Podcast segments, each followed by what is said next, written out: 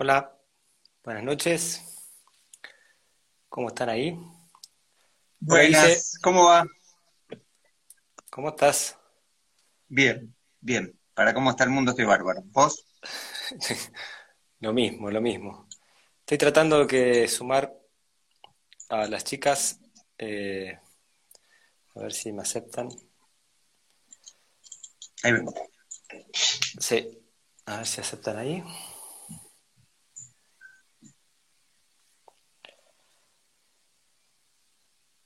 Bueno, Luciana, Romina, ¿están por ahí?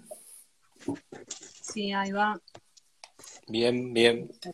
Hay que salirme por la mitad. Ah, Ahí estamos, ahí estamos. Bueno, buenas tardes, ¿cómo andan? Buenas.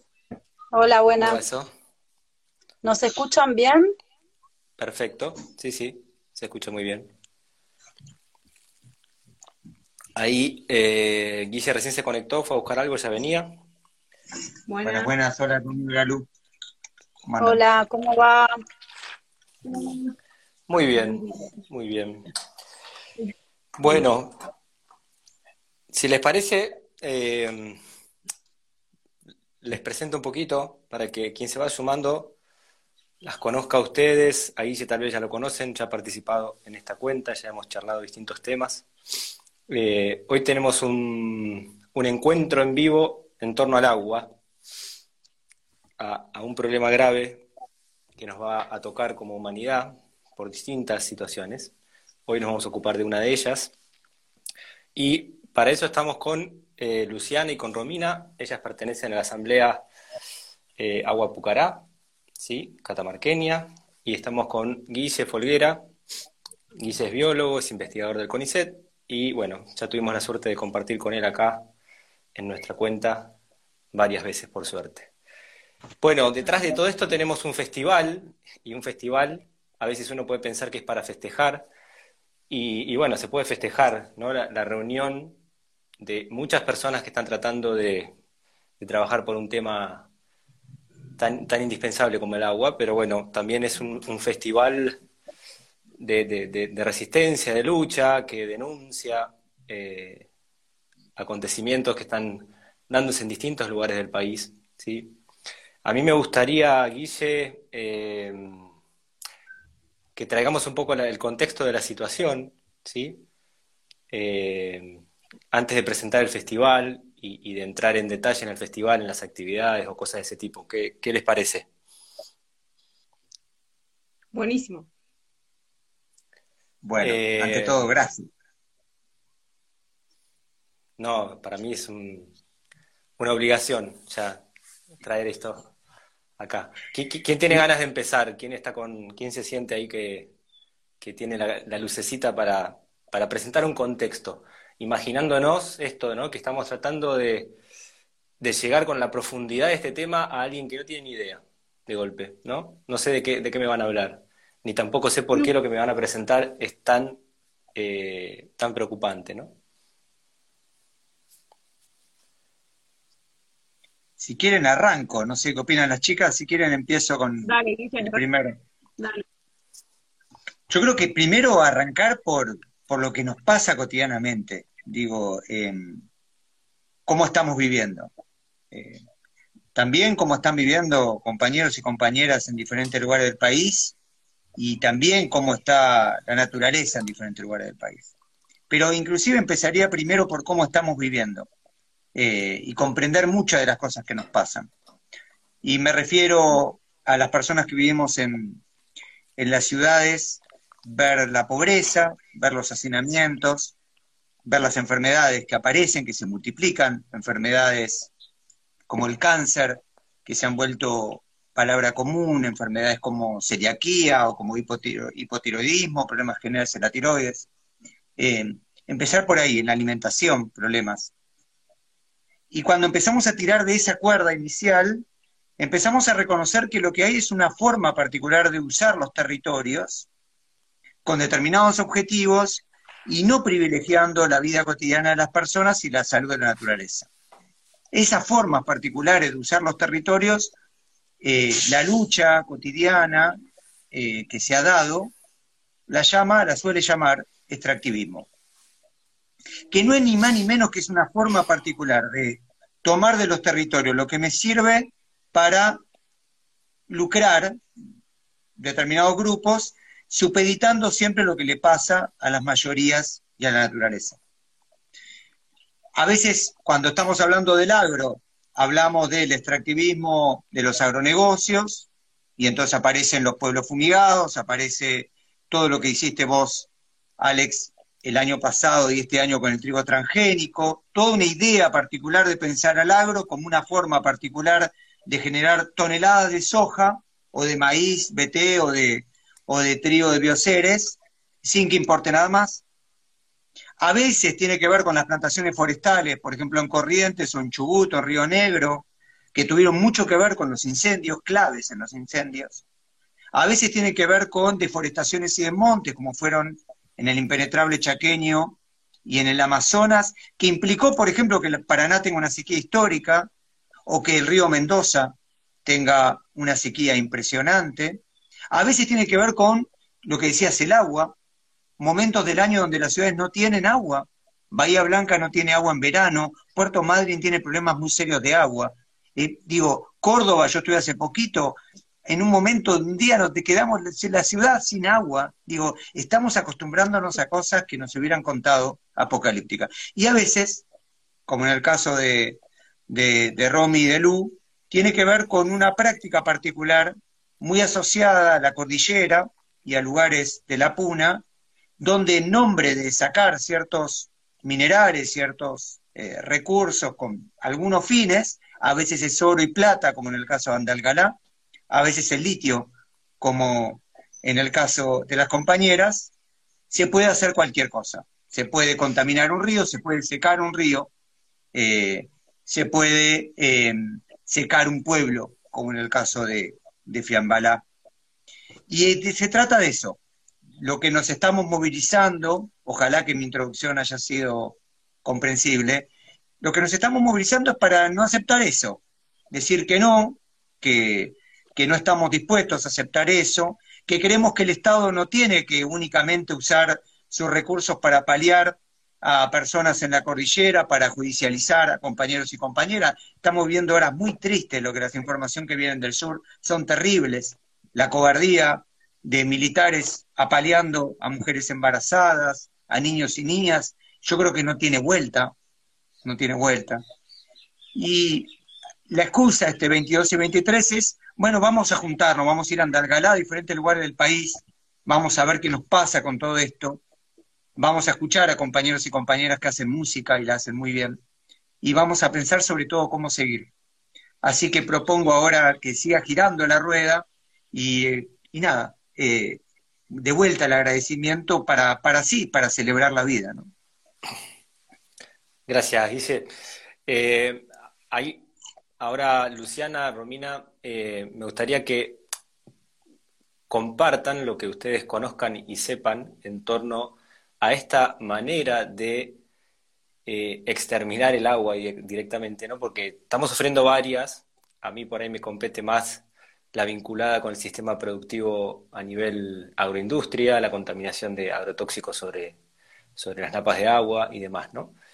Pero bueno, allá en Catamarca pasa algo similar en San Juan, tenemos lo que hoy llamamos megaminería a cielo abierto. La minería cambió ¿sí? en estos últimos años, se hace de otra manera. Y esto termina contaminando las aguas, la vida de los habitantes de los pueblos cercanos, ¿sí? las plantas, los animales. Entonces, ¿qué, ¿qué, pueden compartir tratando de explicar siempre a alguien que no tiene ni idea qué es megaminería, que lo ve en las ciudades se ve como algo que hay que hacerlo, porque bueno, es lo que trae dólares al país, un país que tiene deuda, habrá que hacerlo. Y ese habrá que hacerlo incluye que de golpe hay pueblos enteros donde aparecen enfermedades que no había, eh, bueno, y los problemas que quienes por ahí estamos un poco más en el tema ya, conocemos. Em, bueno, em, un poco eh, como para complementar em, una, una mirada desde los territorios, este, porque bueno, una cosa es cómo se viven las situaciones en las grandes ciudades y otra cosa es lo que pasa eh, de la General Paz para, para adentro.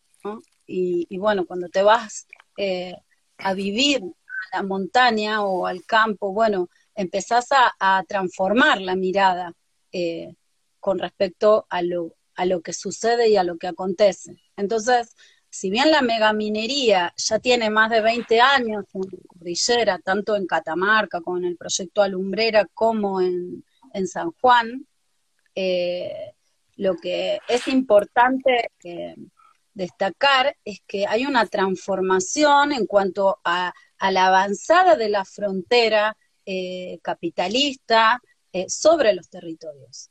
Entonces, Hoy la frontera se está corriendo y los proyectos están eh, eh, arremetiendo de una manera eh, muy fuerte. hay una, lluvia de proyectos de intervención vinculados a la extracción de minerales. En este, lo, lo que nosotros denunciamos sobre todo es la extracción de litio, y bueno, ya nos vamos a meter en eso, porque en nuestro territorio, en Ancasti, tenemos proyectos de exploración de litio en pegmatita, también estamos eh, trabajando con la gente de Antofagasta, donde hoy ya están explotando, bueno, hace 20 años que explotan litio en Antofagasta, lo que pasa es que hoy tenemos más de ocho proyectos sobre el salar del hombre muerto y tantos otros en el resto del departamento de Antofagasta. Entonces, es una, una transformación en, en el mapa extractivista en nuestra provincia, porque tenemos un boom del litio y un boom de extractivo de minerales en general. Por, creo que está vinculado sobre todo a esta transición energética de las corporaciones donde nos quieren eh, pintar que con los nuevos autos eléctricos, la descarbonización, etcétera, entonces nuestros territorios van a ser una salvación, por un lado, para la crisis climática global y por el otro, nuestros territorios van a ser la salvación para la crisis financiera nacional. Entonces, de repente, eh, nuestros territorios pasan a ser territorios de sacrificio porque para salvar a la población mundial y para salvar a la población nacional, los territorios tienen que ser destruidos. Eh, ese es un poco el panorama que se vive, es un panorama bastante dramático y eh, por eso eh, desde los territorios se tiene muy claro que si se dejan avanzar estos proyectos, la vida en todas sus formas está en riesgo. Por eso las resistencias que se van eh, entretejiendo y el festival tiene que ver con todo esto. Te interrumpo porque hay, dos temas que yo quiero que queden claros. Eh, si alguna de las dos tiene ganas de explicarlo, bienvenido, si no tal vez Guille puede sumarse, que es, el primero dejar en claro por qué ni siquiera para el país o para las provincias donde se hacen estas actividades son solución económica, ¿sí? O sea, esto se hace ya hace 20 años y las provincias donde tenemos más megaminería eh, son las que tienen mayor pobreza. Entonces, me gustaría que, se trate de explicar esto. Y la segunda es cómo esta forma de extracción contamina las aguas. O sea, cómo es que nos quedamos con agua contaminada y hasta sin agua, ¿no? Entonces, quien, quien tenga ahí la, sienta la, posibilidad de aclararnos eso.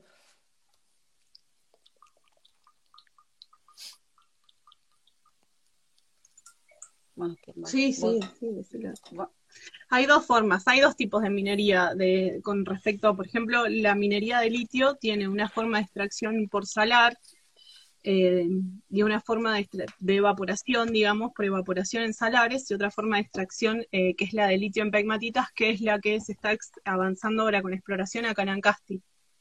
Eh, la extracción de litio en salar, otra de, otra de, es otra forma de lobby que tiene también es que eh, la propaganda es un poco que no es tan contaminante como la extracción de litio a cielo abierto, como la mega minería a cielo abierto. Pero la realidad es que es minería de agua y la realidad es que también se eh, gastan más de 3 millones de litros de agua por día en proyectos como por ejemplo los que están hoy por hoy en Antofagasta de la Sierra, una sola empresa, ¿no? estamos hablando de que eh, están por empezar a funcionar más de tres empresas. Hay eh, por lo menos una decena de proyectos mineros de litio en, solo en Antofagasta. También está en Fiambalá eh, un proyecto de litio, varios, hay varios pedimentos de litio. y sí, básicamente lo que, lo que me parece que es importante destacar con respecto al tema de la economía, el, supuesto desarrollo que nos trae la minería, es que el extractivismo, lejos de traer desarrollo, eh, lo que trae es destrucción en los territorios. Y por otra parte, eh, implica saqueo de recursos, si es que los vamos a nombrar de la misma manera a los elementos vitales de los ecosistemas como recursos, hay un saqueo de recursos, no solo de minerales, sino de agua, em, etcétera, eh, y no, es riqueza que queda para las poblaciones locales ni para la población nacional. Eh, eso por un lado. Eh, por otro lado, el, tema de la, contaminación, los distintos tipos de extracción de, de metales provocan, depende de cómo sea la extracción, como decía Romy, eh, algunos eh, tienen un impacto mayor en cuanto a la contaminación del agua, otros quizás no contaminan tanto, pero eh, secan ríos. Entonces, el impacto es irreversible, como por ejemplo en Antofagasta de la Sierra. Tenemos la empresa Laiven, hace más de 20 años instalada en el territorio y secó el río Trapiche y hoy construyó y fue aprobado después de mucho, mucho tiempo de estar peleando sobre esto, un acueducto de un montón de kilómetros hacia el río Los Patos. Eh, y de ese río no solo quiere sacar agua al Ivan, que ya secó un río, sino la empresa Galaxy, que ya está instalada al lado del río Los Patos, la empresa Posco y otros pedimentos más que están avanzando en el salar del hombre muerto. Entonces, digo, ¿no? los impactos son eh, enormes, no solo son ambientales, son también sociales eh, y son irreversibles. No solo se afecta a los ecosistemas, también se afecta a las personas que viven ahí, pero también además todo esto genera una afectación global, porque, digamos, estamos en nombre de la, crisis climática, eh, en nombre de la descarbonización, estamos destruyendo territorios, estamos destruyendo humedales, estamos destruyendo zonas donde hay vegetación, por ejemplo, que absorbe gases de efecto invernadero, como es el caso de la puna, ni que hablar acá en Ancasti, eh, que nosotros, por supuesto, siempre decimos que no vamos a dejar que los proyectos se instalen, pero eh, si los proyectos avanzaran, destruirían todo el sistema de cuencas que eh, comprende la sierra de Ancasti para extraer el litio que se encuentra diseminado en la sierra y, se encuentra en la roca. Todo el sistema de cuencas, el bosque nativo y todo eso en nombre de qué? De la crisis climática, de la descarbonización. Entonces, bueno, es como algo que no cierra por ningún lado y es importante informar y alertar a la población, porque a la gente le están diciendo otra cosa. A la gente le están diciendo que todo esto es buenísimo lo que está pasando y que las personas que hablamos de todo esto, eh, no sé, tenemos eh, problemas, eh, no sé, nos pagan desde el exterior, somos totalmente estigmatizados, los ambientalistas, ¿no? Como que si fuésemos una minoría un poco rara cuando en realidad estamos transmitiendo lo que estamos viendo. Y entendemos que la gente en las ciudades no, no tiene esta oportunidad de ver territorios que están por desaparecer, como también pasa en Choya, que vemos lugares, fincas, estuvimos hace poco, fincas hermosas, llenas de fruta, y están por instalar un dique de cola. A 15 kilómetros del pueblo en línea recta, ¿no? Estamos hablando de de un ecocidio total, total. Así que bueno, la situación es muy desesperante porque es estar viendo el río Los Patos, es estar viendo el pueblo de Choya y es estar viendo a las máquinas avanzar sobre los territorios y no saber cuánto tiempo más queda, cuánta fuerza más queda para frenar el avance de esas máquinas y por eso todas estas redes que se puedan tejer, todas estas solidaridades ayudan a, ganar tiempo, porque eso es lo que nos falta, tiempo. Bien. Eh, Dice algo que quiera sumar ahí en relación a, cómo la megaminería no es solución, algo que quieras comentar de las empresas, son empresas nacionales, de dónde son, dónde va a parar todo eso, supuestamente esos dólares. Tal cual. Y podemos, y podemos poner, Alex, ahí en diálogo esto que vos planteabas de, las personas que te siguen, que están pensando mucho, con, por suerte, con la cabeza directo en, cómo nos alimentamos. Eh, podemos vincularlo de manera directa. Yo creo que hay cinco ejes, por lo menos, Alex, que tienen que quedar claros en todas estas formas productivas. O sea, son formas muy particulares de producir y usar los territorios. El primero, que es, me parece sumamente importante, es entender que donde están estas formas productivas no están otras formas productivas. O sea, tenemos que entender que es una forma particular, lo que se llama homogenizar. Se homogenizan las formas productivas. O sea, cuando vos tenés, por ejemplo, una forma productiva que te chupa agua de una manera increíble, necesariamente otras formas que usan agua no pueden estar. Cuando vos tenés, por ejemplo, como en el caso del agro, una forma donde no tenés flores, porque la propia lógica, por ejemplo, los agronegocios llevan a excluir el yuyo que tenemos al costado de la ruta. Por ejemplo, la práctica apícola no existe. No es que, no es que es una manera de decir, no, bueno, la abeja no tiene que comer. Tenemos que entender entonces que como primer característica la forma productiva que estamos hablando es una forma homogenizadora y excluyente de otra forma de producción. Yo creo que el año pasado, ¿se acuerdan? Que seguimos el caso de, por ejemplo, de los campos de Ornequian en Pampa del Indio en el Chaco, que mandó 700 personas al hospital y que quemó todas las huertas orgánicas. Alguien que te dice, bueno, pero hace huerta orgánica. Al lado de un campo fumigado no puedo tener huerta orgánica porque los mata. Entonces, primer punto es la homogenización. Segundo punto clave. Es una forma particular de producción, porque es a gran escala, como planteaba Luis Romy, donde tiene un capital muy importante el sector financiero internacional. Este sector de especulación, que mete dinero para sacar dinero, es uno de los grandes auspiciantes de todas las formas extractivistas, tanto las agrarias como las mineras. Esto es muy importante para entender, porque el sector financiero actúa a corto plazo. El que especula, no especula cuatro o cinco años ni piensa nuestras vidas como a veinte. Bueno, ¿qué le voy a dejar a mis hijos e hijas? No, no, no. El sector financiero quiere rápidamente el dinero. Y entonces es clave entender esto que plantean. Los proyectos que están comentando Romina y Luciana son proyectos a cinco años, a diez años, no son proyectos a cincuenta. Son proyectos que quieren obtener rápidamente dinero. Por eso extraen y sacan rápidamente capital. Tercer punto, tenemos que hacer historia. Yo arranqué con, la, con esta actividad socioambiental en el 2002-2003. O sea, yo tengo 20 años de estar pensando el problema y estas formas, estas formas particulares tienen 25 años, 30 años, no más. Han dejado un país con la mitad de la gente bajo la línea de la pobreza. O sea, que nos estén prometiendo equidad social, realmente es mínimamente no estar mirando. Catamarca, San Juan, La Rioja, Salta, Jujuy, por ir a las provincias megamineras por excelencia, son las provincias que tienen mayor desigualdad social de la Argentina. Con lo cual, ¿qué es lo que están diciendo cuando están diciendo que es salvación? ¿Salvación de quién? Salvación, digo, es clave entender y hacer una, lectura. Las últimas dos cosas, y, corto esta cuestión, pero me parece importantísimo entender estos ejes, es qué le dejó este modelo al país y al continente, este cuarto de siglo que tenemos.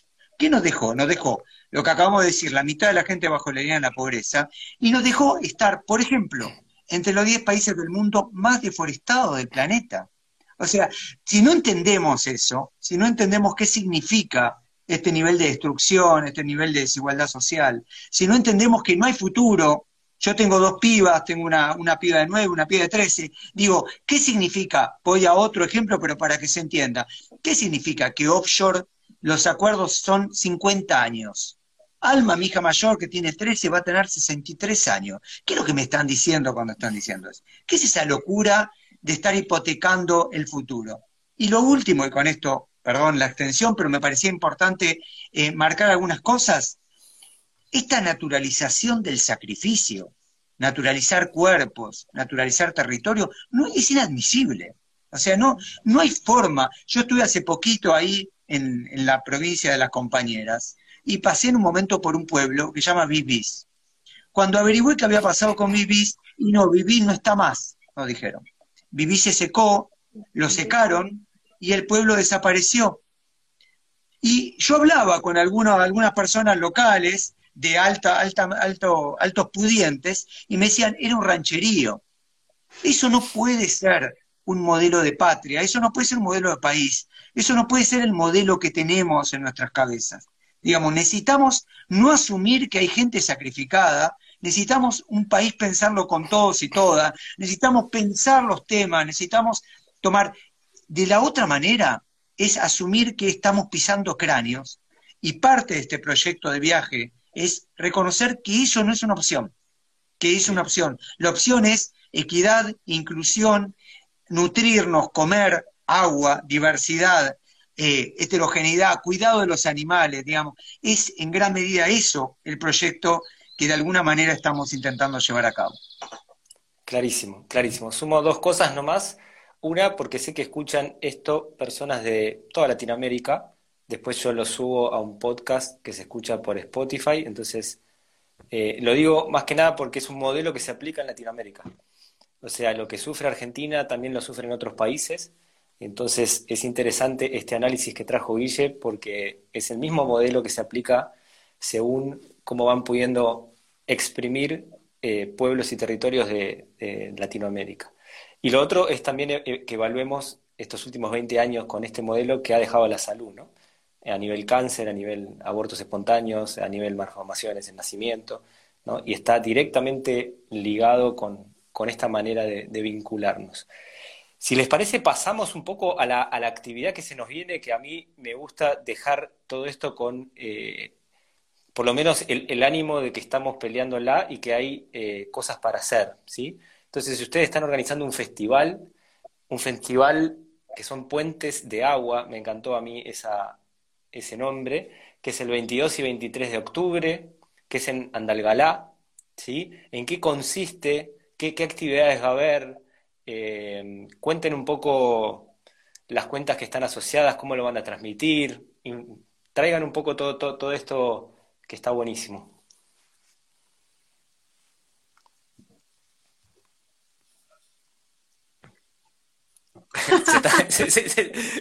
se, quedaron ahí mudas con el análisis de ¿Quién quiere hablar?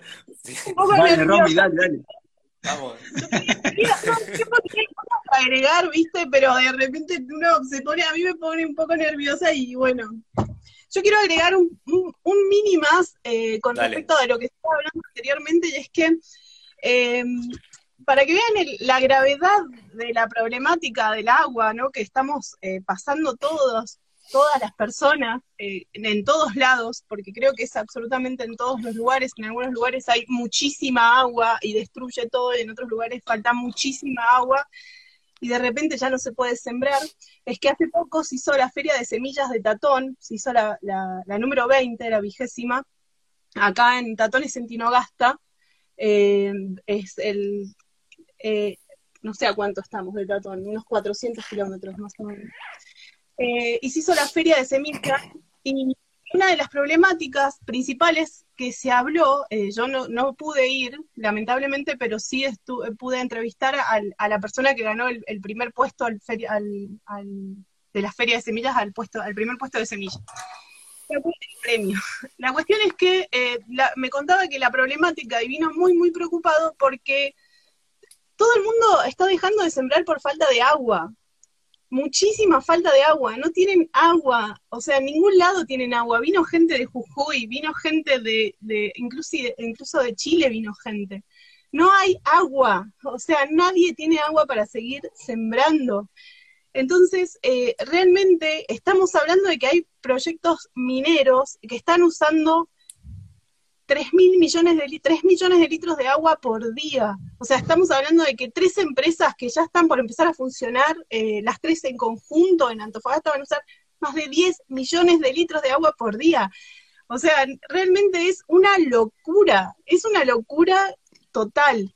Y la gente que está queriendo, eh, que está sembrando y que está sembrando la semilla autóctona y que se están perdiendo por falta de agua. Entonces, es muy grave la situación. No solo es agua contaminada, o sea, no es, es, es esto es, nos va a afectar a todas las personas tarde o temprano, porque estamos hablando en este contexto de enfermedades autodegenerativas que justamente surgen porque, eh, por este sistema extractivista, en, conjunto, en, en, todo el conjunto, digamos. Y es eso nada más lo que quería agregar. Y que acá en Ancasti también estamos sufriendo mucha falta de agua, y acá hace poco se sembraba trigo, y las últimas dos cosechas fueron imposibles de levantar porque no cayó una gota, no había trigo que levantar. Eh, bueno, sumado a que aparte de la, de, la, cantidad de agua que gastan los impedimentos, los pedimentos mineros, la minería que está funcionando, también está la deforestación eh, que, es, que arrasa, arrasa está produciendo sequía, la deforestación es extrema, casi está sembrando en el departamento que tenemos vecinos, se siembra soja, se está sembrando, trigo. Eh, realmente eh, nosotros acá llovía, acá nos cambió el clima muchísimo, muchísimo. Lo que cambió el clima en los últimos tres años fue fatal. Entonces, lo que, eso es lo que quería agregar, que es momento, o sea, es momento, la situación es grave, es grave verdaderamente. No es, eh, no, no, no podemos seguir, no podemos dejar que, que pase, porque es, nos están robando todo, todos los cuerpos, o sea, se roban el agua y nosotros no somos más, no somos sin agua. Nada más, eso quería agregar, perdón. Clarísimo, gracias. Muy necesario y esa imagen de los millones de, litros de agua que eh, consume este tipo de, de extracción de, minerales, ¿no? Por día, con los problemas de agua y de sequía que tenemos en, muchos lugares. Bien, vamos al festival. ¿Nos cuentan un poco en qué consiste esto? 22, 23 de octubre, ¿es así? Sí. 22, 23 de octubre. Yo si quieren tomo, tomo la iniciativa y después le paso a, las compañeras. 22, 23 de octubre eh, nos vamos a encontrar en Andalgalá y en Choya, provincia de Catamarca para aquellas personas del resto de América Latina, es el noroeste de Argentina, o sea, la zona andina eh, cercana a Chile. Eh, ahí la idea es juntarnos, juntarnos, abrazarnos, escucharnos. Viaja gente de todo el país que está lidiando con temas, como dice Borges, con algunos nombres propios diferentes, ¿sí? Gente que viene de Entre Ríos, gente que viene de Santa Fe, gente que viene de Esquel en el sur, gente que viene de Mar del Plata, de La Pampa, gente que viene de todo el país, gente que viene de México, una compañera que viene de Palestina, a decir tenemos que cuidar. Eh, vamos a, reunirnos, vamos a caminar junto con esta asamblea de Andalgalá que viene hace años diciendo que no, una caminata histórica alrededor de la plaza. Después vamos a tener un festival con artistas de todo el país, con Fandermole, con el Negro Aguirre, diferentes gente del noroeste que viene, con gente de pueblos originarios. Vamos a compartir almuerzos locales con compañeros y compañeras ahí. Va a haber ferias. Eh, va a haber el domingo a la tarde, noche, proyección de documentales con documentaristas que viajan para juntarnos también. Y la idea es juntarnos, Alex, es juntarnos, pensar, pensar estrategias de resistencia, reconocer las que ya tenemos, porque no es solo que resistimos, también tenemos formas de vivir diferentes, así que el 22 y 23 de octubre la idea es juntarnos, le paso seguro a Lu y a Romy ahí que tienen cosas para, para agregar.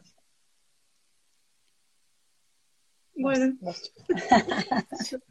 Eh, antes que nada, eh, podríamos dejar el mail que, del festival para cualquier consulta que quieran hacer, que es festival.puentesdeagua.com gmail.com. Yo, yo le digo gmail, pero bueno, es gmail.com. Eh, Festival. Bueno, no punto puentes, de agua. sí, arroba gmail.com. Genial. Después lo voy a lo voy a poner en una historia, ahora cuando suba el, vivo. Genial. Bien. Bueno, no sé, yo eh, hay muchísima expectativa, creo, que ronda, porque imagínate que, que nos vamos a juntar muchísimas, muchísimas personas en pos de, de, algo maravilloso, ¿no? Como es la resistencia, como es la defensa del agua. Así que en, en, lo personal mi expectativa es enorme, pero bueno, hay muchísimas expectativas y y creo que el, bueno, más o menos es lo que decías vos, Guille, que el sábado sería a, partir de la mañana, estamos, eh, nos vamos a convocar eh, para hacer una gran asamblea, una presentación de todos los colectivos y organizaciones que van a, llegarse, que, parece que somos muchos y muchas. Eh, vamos a hacer la caminata con el algarrobo, que va a ser seguramente una caminata inolvidable, emocionante y hermosa. Eh, y bueno, y después sigue, sigue la música. Eh, ese sería el, el, sábado 22. Y el 23 eh, nos recibe el pueblo de Choya, que es este pueblo, está a 12 kilómetros del centro de Andalgalá, que es este pueblo donde está, los vecinos de Choya y las vecinas de Choya están realizando ahora un acampe, un acampe en, en protesta, en, por esta, por, por al proyecto Mara, digamos. Eh, lo pienso porque es como todo muy, no, muy, hay que explicar bien para que se, se, se sienta lo que está pasando ahí. Eh, para que tengamos una idea, esto capaz que vos lo podés explicar un poco mejor. Eh, sí, lo, lo, que, lo que está pasando, digamos, en, Choya, sobre el cerro, es un, un, corte. el corte lo que hace es impedir el, el acceso de la maquinaria eh, a este proyecto Agua Rica, que es un, nuevo proyecto, un nuevo viejo proyecto, porque ya tiene varios años de querer instalarse y eh, la resistencia del pueblo ha sido y viene siendo muy grande. Eh, y es un proyecto de extracción de oro, cobre, tierras raras, etcétera, que está ahí cerquísima de donde viven las personas. Por eso las personas están eh, resistiendo de, de, una manera eh, que por ahí desde otros lugares no se puede comprender cómo están haciendo. Hay, hay un, compañero que, que, es realmente, bueno, uno va conociendo gente admirable, que tiene más de 80 años y sostiene el corte. Hay dos, eh, dos de más de 80 años. 80 años sosteniendo el corte, más de 3.000 metros de altura, temperaturas bajo cero porque eh, comprenden la gravedad de la situación. Ya ellos entienden que en estos momentos, eh, en el verano, vienen crecientes y ya todo el trabajo que vienen haciendo las máquinas hace que todos los metales que están adentro de la tierra y que son inocuos queden expuestos y se mezclen con el agua. Y cuando viene la creciente, esto es todo un, un valle productivo eh, imagínense ya el agua bajando contaminada. Entonces ellos ya están viendo el desastre y por eso están sosteniendo este acampe desde hace meses. Siete meses. Siete meses vienen este, sufriendo represión, judicialización, así como también en Andalgalá. Este, entiendo que, sobre todo eh, es muy importante si la gente de las ciudades eh, hace este tipo de viajes para para conocer, conocer lo que pasa en los distintos territorios y para ver que todo esto que muchas veces describen como un desierto, hay gente que viene a Catamarca y dice, ah, qué lindo, yo pensaba que era como un desierto, eh, tipo el desierto del Sahara. No, eh, todo esto es un, lugar, eh, muchos lugares, no un lugar, sino muchos lugares eh, súper productivos, verdes, con agua. Eh, hay economías regionales este, muy fuertes que vienen siendo, eh, intentando ser destruidas y así todo vienen sosteniéndose. Entonces, es muy importante que la gente conozca lo que en la tele por ahí aparece o en los discursos aparece como un desierto que como no sirve para nada porque no hay nada, entonces puede ser fácilmente sacrificable. es muy bueno que la gente pueda llegar y ver que acá estamos, que acá vivimos, todo lo que hacemos y, bueno, y poder compartir eh, y cada vez hacer más fuerte esta lucha y esta resistencia que entiendo que tiene que... Cada uno de nosotros va a ser un testimonio más. Bien, las interrumpo con tres cosas que, necesito que comuniquen. Número uno, eh, estas cosas obviamente no van a salir en ningún medio masivo, ¿sí? Entonces, eh, cuentas por donde se transmitan parte de los eventos para quienes no puedan viajar. Por ejemplo, la cuenta de ustedes es Agua Pucará. Antes dijeron el Algarrobo. La cuenta del Algarrobo es Radio El Algarrobo. Ancasti por la otra vida? Sí, Ancasti por la vida. Ancasti por la vida. Sí, Antofagasta por el agua. Eh, y Fiambalá despierta también. Bien. Aclarar que puede participar cualquier persona, no solo quienes forman parte de las asambleas, ¿sí? Entonces, cualquiera que sienta este hermoso impulso de viajar, colaborar, conocer, eh, es un excelente momento. Bien, ahí voy a subir el mail. Otra, ¿cómo se puede ayudar? Imagino que debe haber formas para, para, ayudar ahí. Guille, decime. Alex, Solo, solo un comentario. Si van a viajar, que por como dice Alex, son más que bienvenidos y bienvenidas, y necesario también, necesario que seamos ahí miles, escríbanos el mail, porque lo que estamos también trabajando es para que toda la parte de alojamiento y alimentación esté más organizada. No deja de ser un pueblo con infraestructura determinada, entonces es muy importante ahí que nos organicemos para que sea lo más armónico posible. Así que eh, si pueden viajar, reitero, van a ser más que bienvenido, bienvenida. En el caso de Buenos Aires estamos viendo cuántos vehículos vamos, se están organizando, ahí escribían recién de Mendoza, que también se están organizando, de Esquel, de Mar del Plata, digo, pero escríbanos que nos va a permitir poder centralizar un poco mejor, porque estamos directamente en reunión con, con la asamblea de, Choya y de Andalgalá. Eh, y después, ¿cómo ayudar, Alex? Por un lado, con el tema de la difusión, eh, también eh, es clave el tema de la difusión, es clave comprender esto. No sé, Romy Lu, ¿qué otras cosas se les ocurren? Y nosotros hace unos, unos días atrás lanzamos también una colecta para el pueblo de Choya, donde se puede ayudar, eh, esta colecta es específicamente para ayudar a mejorar las condiciones del acampe, que está en nuestro feed, ahí en, en Agua Pucará.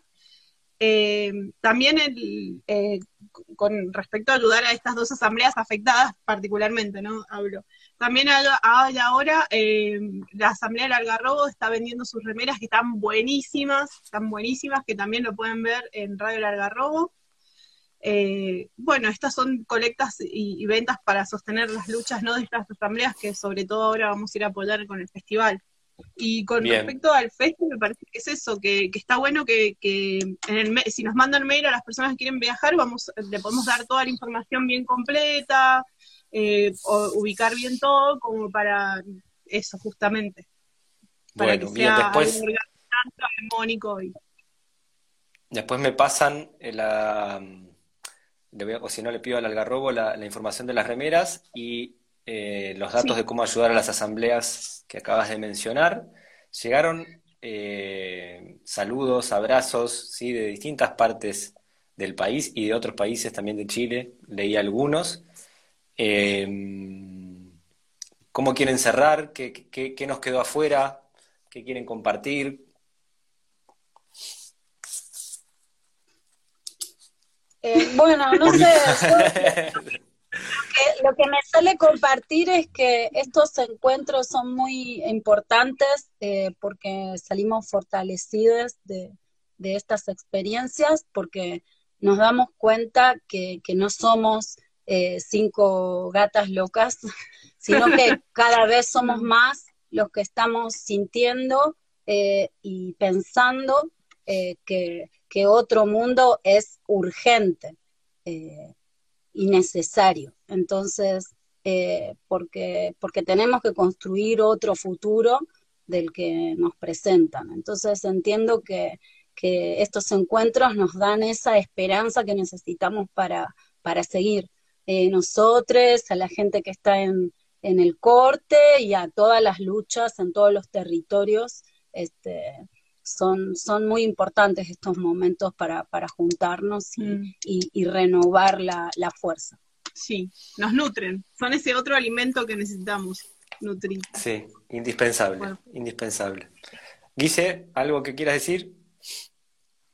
En días, en días en donde las imágenes se alternan entre la represión de los pueblos originarios en algunos lugares del país, ballena flotando en la zona de Puerto Madryn por causas inexplicables e incendios en una parte importantísima del país, la idea es enfrentar todo eso con encuentros, con música, con cuidados, cuidados colectivos y con pensar cómo organizarnos para seguir.